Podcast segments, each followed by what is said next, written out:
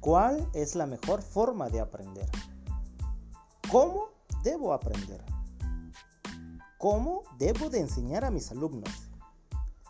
Hola, ¿qué tal? Bienvenido a nuestro canal de podcast de la UNIT de Tlanepantla. Mi nombre es Hermes Vargas Santiago y el día de hoy hablaremos de los enfoques didácticos del aprendizaje. Comencemos.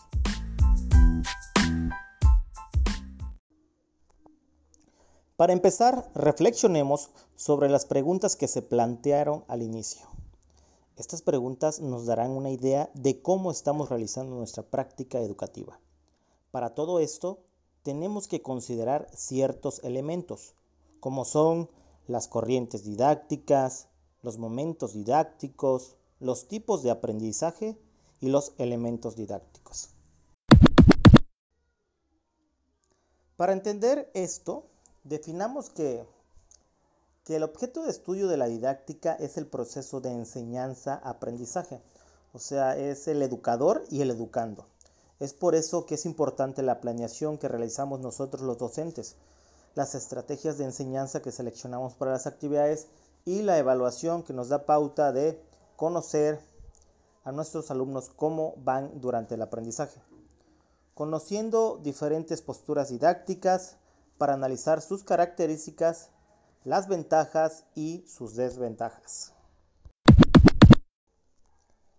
Dentro de la didáctica existen tres posturas diferentes, según Panzas 2006, en su libro titulado Fundamentación en Didáctica. La primera corriente didáctica es la tradicional, la que comúnmente conocemos y donde la mayoría hemos aprendido. El profesor transmite información y el alumno en su papel de personaje estático recibe y memoriza información. La segunda parte es la corriente didáctica de tecnología educativa.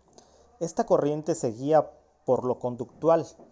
El maestro controla, dirige, orienta y manipula el aprendizaje y el alumno sigue instrucciones para lograr los objetivos.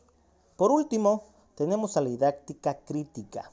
Esta corriente se diferencia principalmente porque el alumno es el principal responsable de su aprendizaje, jugando un papel activo, participativo, investigador, crítico, evaluando y aportando para que se dé el aprendizaje.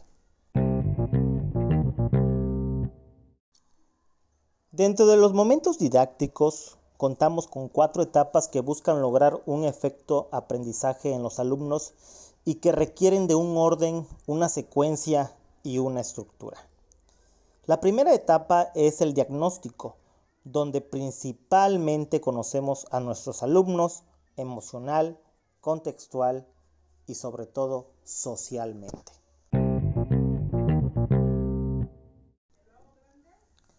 En la planeación, que es la segunda etapa, el docente diseña el documento para plasmar de cómo va a dar la clase para que obtengan los aprendizajes esperados. Y en la tercera etapa, el docente lleva a la ejecución su planeación, desarrollando la clase y llevándola a la realidad.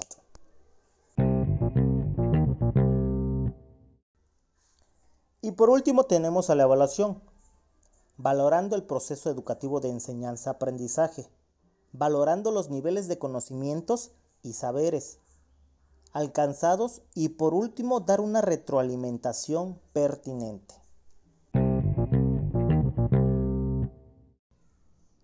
Continuando con la información, tenemos los 16 tipos de aprendizaje, el implícito, explícito, asociativo, no asociativo, significativo, cooperativo, emocional, observacional, experiencial, por descubrimiento, memorístico, receptivo, colaborativo, inmersivo, online o e-learning y social.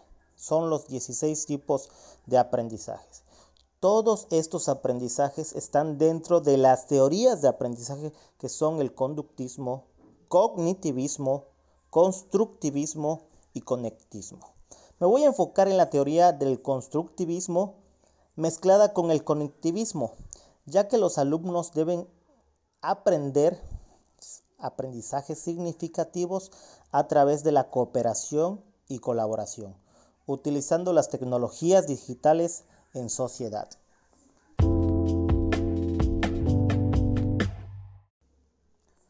Para concluir con nuestro podcast, debo mencionar que el docente es el principal factor para que cree un ambiente de aprendizaje idóneo, tomando en cuenta las pasiones de los alumnos y que cada uno es diferente.